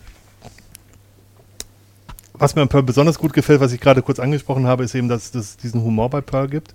Und da hast du mir auf dem Frostcamp ein Tweet-Chips gegeben. Was hat es damit auf sich? Der Roman kennt ihn noch nicht. Ähm, ja, also wenn man in Open Source Projekten mitarbeitet, dann macht man das ja eigentlich nur, wenn man Freizeit hat. Äh, und im Englischen sagt man dann, I will do it when I get around to it. Also wenn ich dazu komme, werde ich das einfach machen. Und irgendjemand, ich weiß nicht wer und ich weiß nicht wann, hat dann aus around to it gema- äh, ein round to it gemacht. Also das heißt, es ist ein runder Holzchip, auf dem einfach ein to it steht. Und wenn man den jemanden überreicht, dann kann man sagen, now you get around to it, just do it. Er hat mir den nämlich tatsächlich auf dem Frostcamp gegeben und ich fand die Geschichte dahinter einfach nur klasse. Ja. Ich meine, das ist auch einer der Vorteile von Pearl, weil es halt schon eine entsprechende Historie hat, gibt es halt 1013 Anekdoten und ähm, 1013 Sachen zu erzählen. Das finde ich eigentlich, ähm, das hat eine Menge Charme. Eine sehr be bewegte Geschichte. Mir fehlt noch eine Zahl, eine Jahreszahl. Wann ist Pearl entstanden? Das Hm. haben wir jetzt noch nicht gehört. Das stimmt. Also Pearl 1 ist 1987 veröffentlicht worden. Also Boah. schon 23 Jahre. Da habe ich Abitur gemacht. Ja, da war ich noch. Nee, da war ich. Nicht schlecht, nicht schlecht. Bin alter Sack, ich sag's. Ja, ja, ich war schon zwei Jahre im Beruf. Ne? Ja, aber wie ich schon gesagt habe, Pearl ist alt, aber nicht veraltet. Du bist ja noch älterer Sack. Ja, ja, sag ich ja. sag ich ja. Ähm, das ist wirklich sehr alt. Kann man sagen. Alt, alt und Also im ausgereift. Verhältnis zur ganzen digitalen Entwicklung ist das sehr alt. Und natürlich, wie wir jetzt auch gehört haben, ausgereift. Ja. Also ähm, es hat sich weiterentwickelt, aber das Bestehende wurde irgendwo auch immer, ähm, ja, immer, immer weiter gefestigt. Also es gibt ja diese CPAN-Tester, die diese Module testen, aber es gibt auch Leute, die den Perl-Kern immer wieder testen. Also ähm, ich glaube, ich habe mal die Zahl gelesen, dass es im Perl-Kern 120.000 Tests oder sowas gibt. Also das ist wirklich gut getestet und es wird auch immer wieder getestet. Das heißt, bevor es einen Release gibt, testen das zig Leute, dass da keine neuen Fehler reingekommen sind. Mhm. Mhm. Mir ist gerade was durch den Kopf gegangen, was ich schon wieder vergessen habe. Verdammte Tat. Naja, eben, Dirk, das hat auch zu tun mit dem Fortschreiten des Alters. Ja, auf jeden Fall. Auf jeden Fall. Nein, aber eine Sache, die mir ähm, 87 heißt ja nicht nur, dass es alt ist, sondern dass es entsprechend ausgereift ist. Und wenn man sich überlegt, dass es äh, Unix schon seit 1970 gibt und mittlerweile eigentlich nachdem dieses, diese Kurzexkursion Richtung Windows unterwegs war, dass es mittlerweile doch alles wieder Richtung Unix-Linux zurückgeht, da sieht man ja doch, dass so ältere Sachen dann doch schon Bestand haben und ähm, schon längerfristig auch angelegt sind tatsächlich. Hoffen wir, dass es in diese Richtung geht. Es sieht ja viel danach aus, wenn man sich mal Ja. anschaut, was momentan an Geräten auf den Markt kommt. Ähm, al- also alle Handys, die momentan auf den Markt kommen, haben irgendein Linux drauf oder ein Unix. Also wenn man iPhone, iOS und als Mini-Unix sehen möchte, dann hat selbst das ein Unix. Also Ah, ja. ich, ich komme ja eigentlich aus der Windows-Ecke, aber ich habe viele Sachen unter Linux sehr zu schätzen gelernt. Also gerade wie es das Strawberry Pearl noch nicht gab und ich dann irgendwelche Module mit C-Anteil gebraucht habe, dann war das unter Linux halt absolut problemlos und schnell installiert. Unter Windows ähm, hätte ich erstmal den Visual C++ Compiler von Microsoft installieren müssen, dann hätte ich noch einen Microsoft äh, Windows SDK installieren müssen und das alles für ein Modul, das war mir dann doch etwas viel. Dann Kostet ja auch eine Menge Geld noch, ne? er kostet noch eine Menge Geld. Und dann äh, gab es zum Glück aber ein paar Leute, die das ja fast äh, vollzeitmäßig gemacht haben, die Module vorzukompilieren. Die hat man dann einfach per Mail angeschrieben, dass man die dann irgendwann bekommen hat zum Installieren. Aber es war ein wesentlich größerer Aufwand. Also ich habe dann doch äh, die Linux-Sachen sehr zu schätzen gelernt. Ich bin zwar von Windows immer noch nicht ganz los, weil ich das einfach für gewisse Sachen brauche. Das ist ein Irrtum. Ähm, Du brauchst es gar nicht. ja, wenn man mal Programme mit Windows-Lizenzen gekauft hat und man sich keine neuen leisten möchte, Das ist dann eine Herausforderung, aber das ist kein Grund. Nein, klar. Ja. Nein, klar. aber es sind halt äh, ein paar Sachen, wo es dann für mich praktischer ist, erstmal Nein, nein. weiter Windows zu benutzen. Aber Ich, ich foppe immer nur, das ist nicht ernst, ist nicht so unbedingt ernst gemeint. ja, also äh, auch wenn du das jetzt sagst, werde ich so schnell nicht komplett auf Linux wechseln, aber der Anteil, wo ich äh, Linux verwende, wird doch eigentlich auch immer mehr. Also ich merke jetzt auch, jetzt wo die Virtualisierung auch tatsächlich ähm, kostenlos geworden ist, dadurch, dass man KVM, also Kernel Virtual Machine benutzen kann oder das VirtualBox, was mittlerweile von Oracle kommt. Hm, aber man kann es zumindest privat benutzen und man kann auch dann unter, ähm, unter Linux und Windows hochfahren und das da benutzen, wenn man es braucht. Und das funktioniert sehr gut. Ja, und die, die ganze Diskussion, naja, zum Teil verstehe ich sie gut, zum Teil trage ich sie auch mit. Aber jetzt gerade bei Perl sehen wir, schlussendlich kommt jeder dahin, wo er will. Ob er jetzt Windows nutzt oder Mac oder, oder Linux oder Unix. Äh, es kommen alle dahin, ähm, wo sie eigentlich wollen. Ich erinnere mich da, mich da noch an Zeiten von CompuServe, das war auch so die Anfang 90er Jahre. Da gab es Riesendiskussionen und Streitereien zwischen Mac und Windows-User, aber es waren beide, beide Parteien befanden sich im Forum, im, im, in, auf dieser Plattform CompuServe. Die konnten sich also dort den, äh, den Zugriff äh, ermöglichen mit ihrem Betriebssystem, stritten aber, welches schlussendlich das Bessere ist. Also irgendwo grenzt das dann auch ein bisschen an Blödsinn. Ohne Frage. Ohne Frage. Ähm, aber Linux ist trotzdem besser. Ja, also, sagen wir mal so, man ist natürlich nicht weniger eingeschränkt, so muss man es vielleicht sagen. Man hat mehr Freiheiten, wenn Ja. wenn man es benutzt. In, Ja. in, in der Hinsicht. Also, Ich denke auch mal, dass sich bei Linux extrem viel getan hat in den letzten Jahren. Also Ja. was, was für äh, Linux-Einsteiger ähm, den, den Einstieg äh, einfacher macht. ja, Also auf jeden Fall. als ich es erstmal ausprobiert habe, da hat dann halt manches nicht so funktioniert, wie ich das unter Windows gewohnt war. Also so von wegen äh, reinstecken und es funktioniert. Ähm, und mittlerweile ist es eigentlich überhaupt kein Problem mehr. Gut, also, aber Entschuldigung. das, das war ja früher bei Windows auch nicht so reinstecken und funktioniert. Also, Ist es Äh, ja heute auch nicht, wie du mir auf der Hinfahrt erzählt hast. nee, Mit Windows 7. auch Dass nicht. Zwei Hardware-Treiber nicht funktionieren, also Ja. zwei Hardware gar nicht erkannt wird. Ja, also das ist ja auch nicht so. Äh, bei, bei Linux, da, da wurden sehr viele Anstrengungen unternommen und äh, in diesem Bereich ist Linux mindestens mal bei meiner Hardware, die zu Hause steht, besser als Windows. Du hast natürlich auch die Hardware, äh, weil du Linux benutzt, danach ausgesucht. Das muss man ja auch sagen. Äh, ja. ja, also gut, Dirk. Ich habe vor, vor, vor vier Jahren mal so einen Text geschrieben, Brief an einen Windows-Nutzer, und da sage ich eben auch, dass ähm, es heute für das, was du als Privatmensch machst, ist es egal, welches Betriebssystem du nimmst. Es ist völlig unerheblich. Und wenn du im Unter wenn du im Unternehmen unterwegs bist, dann kommst du halt um bestimmte Unternehmenslösungen nicht drum rum oder wenn du Lizenzen für bestimmte ähm, ähm, Programme gekauft hast, dann dann, äh, dann willst du die natürlich auch weiter nutzen. Genau. Und, und gar keine Frage. Und gerade auch wenn du deine alten Dokumente aufmachen möchtest. Und, aber das ändert sich ja jetzt mittlerweile auch. Mittlerweile gibt es ja auch bei, Open, äh, bei, bei Microsoft Office ein offenes Dokumentenformat, was es dann ermöglicht, zumindest auch diese Dokumente später mal mit einem anderen Programm zu öffnen und dich nicht festzunageln. Also Microsoft Office setze ich auch überhaupt nicht ein. Das äh, sehe ich überhaupt nicht ein, dafür Geld auszugeben, wenn es da andere Lösungen gibt, die ich kostenlos haben kann und die mindestens genauso gut sind. Also ich habe lange auch selber OpenOffice benutzt und ich habe gemerkt, dass ich irgendwie so zwei Dokumente pro Quartal geschrieben habe und ähm, bin jetzt komplett wieder auf Tech zurückgegangen tatsächlich, weil ähm, weil es schlank einfach, also das Endresultat ist schlanker. Dieses kleines bisschen, das, das bis die, die Tech-Datei, die kann ich viel besser portieren und die kann ich immer noch mal übersetzen, wenn ich will, weil ich brauche es eigentlich nicht. Also hm, Kosten und Nutzen. Also ich kenne viele Leute, die Access zu Hause auf dem Rechner haben. Ähm, und Access ist ein Programmklotz mit, weiß ich nicht, mittlerweile 100 und so und so viel Megabyte. Und ähm, ihre Datenbanken sind 5 Gigabyte groß mit drei Datensätzen. Weil Mir ist egal, was für eine Datenbank mit Perl kann ich alles ansprechen. Das stimmt, das stimmt, das stimmt. Bin ja da Fan von SQLite tatsächlich. Ja, Das benutze ich eigentlich auch immer mehr. Also gerade für meine eigenen Programme, die irgendwie nur einen Status äh, speichern oder irgendwelche Meta-Informationen, dass ich dafür SQL, äh, SQLite benutze. Und Ich kann sogar, ich habe auf meinem Handy ein Terminal, ich kann damit sogar SQLite direkt sprechen, ohne dass ich was dazu ins installiere, weil das einfach drauf ist. Finde ich total lustig. das ist auch nicht schlecht, ja. Hm, Gefällt mir relativ gut.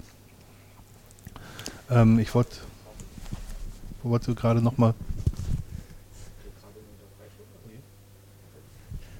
ähm, aber ähm, was, was ich gerade sagen wollte, ja genau, jetzt kriegt die Kurve wieder zurück. Also man kann fast jedes Com Computerproblem als Privatanwender mit jedem Betriebssystem nutzen, aber auch bei Perl gibt es ja diesen Leitspruch, there's more than one way to do it, also da ist mehr als eine Möglichkeit, etwas zu machen. Und ähm, ja, jeder macht es halt unterschiedlich. Ne? Und das Hauptsache ist, dass man sein Ziel erreicht. Genau. In, in Perl heißt es ja auch, ähm, richtig ist, was funktioniert.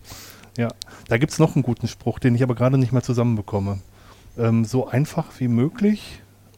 Nein, man kann einfache Sachen machen und man kann einfache Sachen einfach machen, man kann kom- komplexe Sachen auch einfach machen. Irgendwie sowas. Ja, ähm, einfache ähm, Sachen noch einfacher und äh, unmögliche möglich. Unmögliche, genau so war es, ja.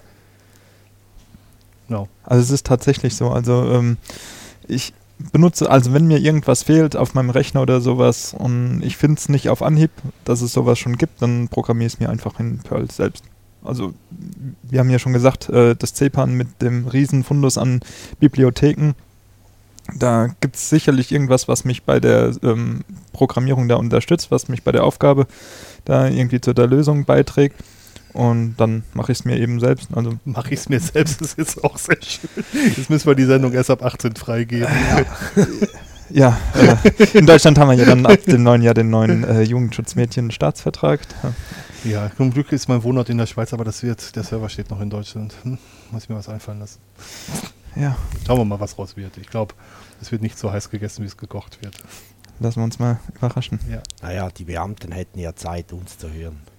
ja genau. Genau, wir müssen das immer nur gegen Ende machen, damit wir möglichst viel hören müssen. genau. Ja. Und wenigstens so ihr Geld verdienen. Ja. Ja, Röne, du hast vorher kurz gesprochen von Perl 6.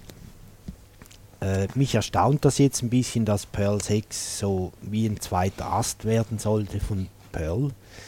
Ähm, ist da Einhelligkeit in der Community? Sind alle einverstanden, dass man das so macht oder gibt es da auch Widerstand? Also es gibt eigentlich nur einen gewissen Widerstand gegen den Namen Perl 6, weil es eben kein Nachfolger von Perl 5 ist. Das ist dann aber irgendwie aus historischen Gründen wird es nicht geändert, weil jeder kennt es irgendwo unter Perl 6. Ähm, ja, aber ansonsten, dass es zwei Perls geben wird, da gibt es äh, kein, keine Diskussion. Mhm. Also da sind eigentlich alle mit einverstanden. Mhm. Es gab Diskussionen, wie das noch als Nachfolger von Perl 5 verkauft wurde, wo dann einige gesagt haben, dass sie das eben nicht gut finden, weil sich doch einiges ändert. Und dann ist man eben dazu übergegangen zu sagen, okay, es sind zwei Sprachen in der Perl-Familie. Mhm. Und seitdem ähm, gibt es auch überhaupt keine Probleme. Aber man kann schon so anschauen, dass man alles, was man mit Perl 5 machen kann, kann man auch mit Perl 6 machen. Ist das so? Und noch mehr. Und noch mehr, das ist klar. Ja. mehr ja. Aber, aber äh, das ist ja dann wichtig. Ne? Nicht, dass es dann irgendwie so rauskommen würde mit Perl 5, ähm, löst man das Problem, löst man die und die äh, Herausforderungen und andere Probleme, dazu bräuchte ich dann Perl 6. Nein, also Das das, ist das ist nicht nicht der so. Fall. Nee. Kannst du uns da noch ein paar äh, Sachen nennen zu Perl 6? Vielleicht weiß man da schon, wann das ungefähr kommt. Du hast vorhin gesagt, das kann noch lange dauern. Also es, es gibt schon äh, eine benutzbare Version von Perl 6. Ah, Die okay. ist im äh, Juli diesen Jahres rausgekommen. Ähm, also was man auch dazu sagen muss, ist, dass Perl 6 nicht so eine Sprache ist wie Perl 5, sondern das ist mehr eine Spezifikation, wie eine Implementierung auszusehen hat. Das heißt, Perl 5 gibt es nur einen Interpreter. Da gibt es wirklich nur einen, weil ähm, weil es dazu keine richtige Spezifikation gibt, wie das, wie eine andere Perl-Implementation aussehen müsste. Äh, in Perl 6 ist das einfach eine Spezifikation und eine Implementierung ist zum Beispiel Rakudo. Rakudo ist ein Perl 6, was auf der virtuellen Maschine Parrot läuft. Parrot gibt schon länger und ähm, ja, dieses Rakudo ist im Juli dann veröffentlicht worden als Rakudo Star. Das ist eine benutzbare Version. Es ist noch weit davon entfernt, wirklich für produktiven Code in größeren Unternehmen eingesetzt zu werden. Aber man kann damit schon rumspielen, man kann es mal ausprobieren, was man damit so machen kann. Es ist noch relativ langsam. Ähm, Das wissen die Entwickler auch und an Optimierungen wird gearbeitet. Aber die haben gesagt, sie möchten einfach mal was ähm, veröffentlichen, damit die Leute damit rumspielen können, weil so ein gewisses Henne-Ei-Problem ist. Wenn nichts veröffentlicht ist, spielt keiner damit rum, kann keiner Verbesserungsvorschläge oder Bugs melden. Ähm, ja, und ähm, ja, wenn es keiner ausprobiert, kann, kann eben keiner was ähm, melden. Wenn es ähm, wenn's nicht gemeldet wird, kann es nicht verbessert werden, wird es nie veröffentlicht. Deswegen hat man jetzt gesagt, okay, bringt man eben eine benutzbare Version von Rakudo raus und dann kann man einfach schon mal damit rumspielen. Also das ist so eine Art Beta-Version, oder? Genau, Ja. ja. Okay. Und ist da schon abzusehen, wann man mit Perl 6 jetzt rechnen kann in der finalen Version? Röne lacht jetzt so. Ist fertig, wenn es fertig ist, oder? Ja, oder wie, wie die Perl 6 Leute sagen, es kommt an Weihnachten, weil wenn es rauskommt, ist jeder Tag wie Weihnachten. ähm, nee, also kann ich nicht sagen, ich bin da jetzt auch nicht so tief drin in der Perl 6 Entwicklung. Ähm, von daher kann ich dazu kein, keine wirkliche Aussage treffen, wann das soweit sein wird. Aber man kann das schon mal beschnuppern, Genau. das ist schon mal gut. Äh, gibt schon Lektüre? Wohl kaum, ne? Also Bücher und so. Ähm, doch, es gibt da verschiedene Sachen. Es gibt auch in, in dem Rakudo Repository gibt es auch ein PDF, was den aktuellen Stand von Perl 6 ähm, ab, ähm, oder abhandelt. Und wenn ich Werbung machen darf für fürs Perl Magazin, ähm, da gab es in den Folgen 4 bis 11 auch ein Perl 6 Tutorial, das der Herbert Bräunung geschrieben hat, wo dann einfach schon so ein paar Sachen von Perl 6 erklärt wurden. Da machen wir natürlich auch einen Link rein dann zum äh, Perl-Magazin, ist ja klar, oder? Ja, natürlich. Unterstützen wir. Ja, jetzt, äh, was mich persönlich noch interessiert, Röne, du bist ja, du hast vor ganz zu Beginn gesagt, du verdienst dein Brot mit Perl. Genau.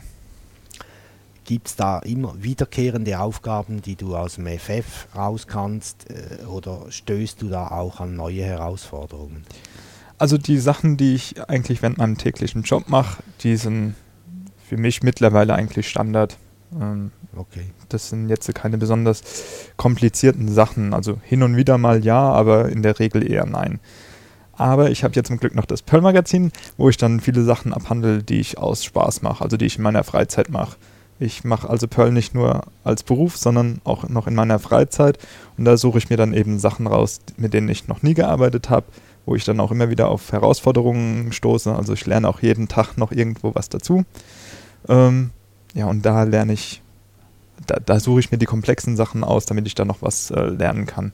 Aber so die Standardsachen, die kann ich eigentlich mittlerweile relativ gut. Mhm. Dadurch, dass ich seit acht Jahren, ich sag mal, acht bis zwölf Stunden täglich am Rechner sitze und Perl programmiere. Solltest du ja jetzt langsam können, ne? Ja. So langsam, aber sicher, ja. Ähm, Dirk hat zu Beginn gesagt, du wärst der Perl-Papst, oder wie hast du das gesagt? Irgend sowas, ne? Mr. Pearl Deutschland. Ja, genau. Ist fast das gleiche. Also Perl-Papst ist noch höher, ne? Da Der gibt's ja Papst nur kommt einen. auch aus Deutschland, genau. Ja, und es gibt nur einen. Also Ich glaube, es gibt nur einen. Ja, ich glaube, vom, vom Papst bin ich noch ein bisschen entfernt. Also da gibt es noch andere, die wesentlich mehr drauf haben als ich. Nein, aber du bist zumindest der, der, der einem ins Auge fällt, wenn man sich mit Perl in Deutschland beschäftigt. Du, Genau, du also in- tauchst irgendwie an allen Ecken auf. Im deutschsprachigen Raum engagiere ich mich halt, ähm, gehe auf verschiedenste Konferenzen, Messen, ähm, halte Workshops und sowas. Ähm, bin, wie gesagt, bei den Perlmongers ziemlich aktiv. Das heißt, irgendwo wird man meinen Namen im deutschsprachigen Raum lesen. Ja. Ist eher wahrscheinlich ja. Wolltest du noch was fragen in dem Zusammenhang, weil Äh, du damit angefangen hattest? Wegen äh, dem Perl äh, Papst. Papst, genau. Ich wollte das eher bestätigend noch sagen, nach dem, was wir jetzt alles gehört haben von, von René. Ähm, ich habe so den Eindruck, es ist eine sehr lebendige Community. Man kann das auch gut lernen. Also es soll ja auch Spaß machen, wie auch jetzt dieser Podcast und auch dein äh, Perl-Magazin. Der Antrieb dahinter ist ja Spaß, vielleicht auch ein bisschen noch ähm, der, der Ruf in der Community, ein, ein, äh, den man dann bekommt, ist sicher auch ein Grund. Aber der Hauptantrieb ist ja Freude, Spaß. Auf jeden Fall, ja. Und äh, kom also Kommunikation mit Freunden und so weiter. Ja, also ich hatte einen sehr guten Eindruck.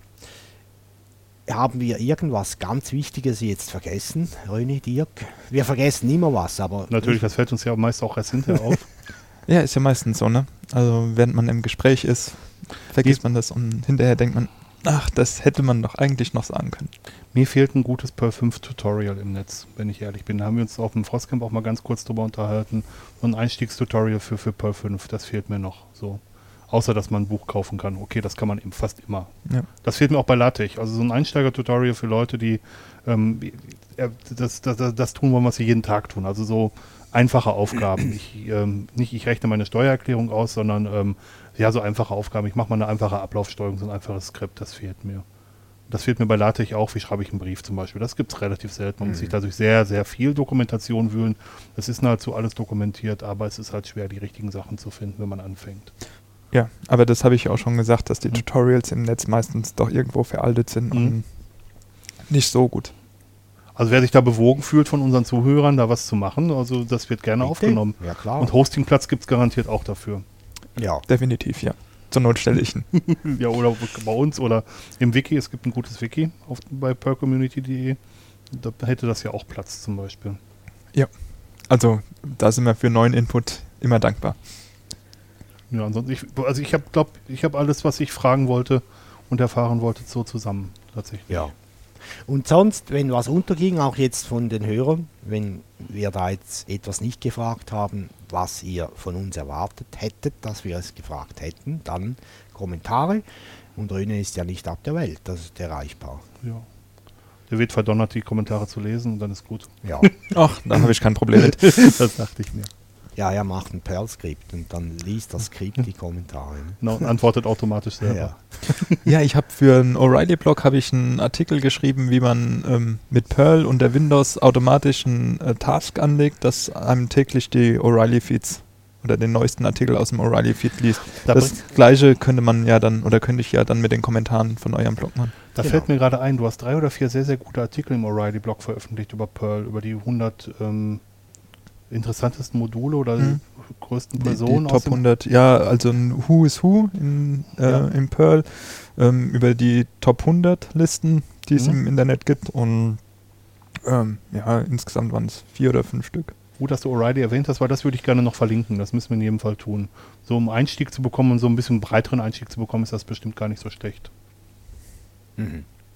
Ja, Ich glaube, sind wir durch? ja. Bleibt noch der Ausblick. Ja, Aber erst, Dankeschön. wollte ich Ich danke euch. Ja. Also so eine Danke Gelegenheit zu bekommen, das finde ich schön. Finde ich auch sehr schön, dass wir hier sein können. Röne ist da, Dirk ist da, wir sind hier in, in Stuttgart. Wunderbar. Es ist zwar kalt draußen, aber hier drin rennt eine Heizung, ist schön warm. Ja, stimmt. Jo. Ja, Ausblick. Dirk hat im Wiki geschrieben, also im internen Wiki, frohe Weihnachtszeit. Genau. Also wir, wir werden natürlich auch im Januar wieder eine Sendung machen. Roman und ich, wir haben uns auch schon über einen ungefähren Aufnahmetermin verständigt, aber wir wissen noch nicht worüber. wir lassen uns überraschen. Wir haben eine Ja. Themenliste, die Eine fast unendliche Themenliste. Mhm. Äh, Und wir werden die ähm, sicherlich rechtzeitig auch erzeugen. Wie immer. Ja, hat ja bis jetzt sehr gut geklappt. Ja. Bei uns muss man Holz angreifen, wenn man sowas sagt. Hier hat Touch- Im Notfall Touch Wood reicht oder der dreimal, dreimal klopfen, genau. Mhm. Nee, im Notfall reicht der Kopf. Ist Genau. auch, also bei mir ist der Holz. Ja, bei mir auch. Das passt ganz gut und hohl. Ja. Und ähm, die Weihnachtszeit ist ja eine schöne, eine wichtige Zeit. Früher war sie noch viel schöner. schöner. Heute haben wir so Kommerzrummel und solchen Mist. Das Wir war machen- früher nicht so. Wir machen den nicht mit. Ich, ich weigere Ja, mich. du kannst, dich, du kannst dich schon entfernen, aber ganz ausschließen kann man den leider nicht mehr. Ne? Der ist überall sichtbar. Und wird auch jedes Jahr früher, wo man das genau, sieht. Das wollte ich stimmt, gerade das ist sagen. fürchterlich, oder? Hm? Schon im Oktober hat das angefangen bei uns dieses Jahr. Also Mhm. Ganz schlimm. gefällt mir gar nicht. Und so die Besinnlichkeit irgendwie, die fehlt dann, finde ich. Aber das hat vielleicht mit dem Alter zu tun, Dirk. Ja, genau. Vielen Dank fürs Zuhören. Danke an den Checkspace fürs ähm, Ja, zu Gast sein dürfen. verlinken wir auch sehr gerne. Mhm. Danke an René fürs Kommen. Jawohl, und danke an euch fürs Zuhören. Eine schöne Weihnachtszeit. Tschüss. Bis zum nächsten Mal. Tschüss zusammen. Tschüss.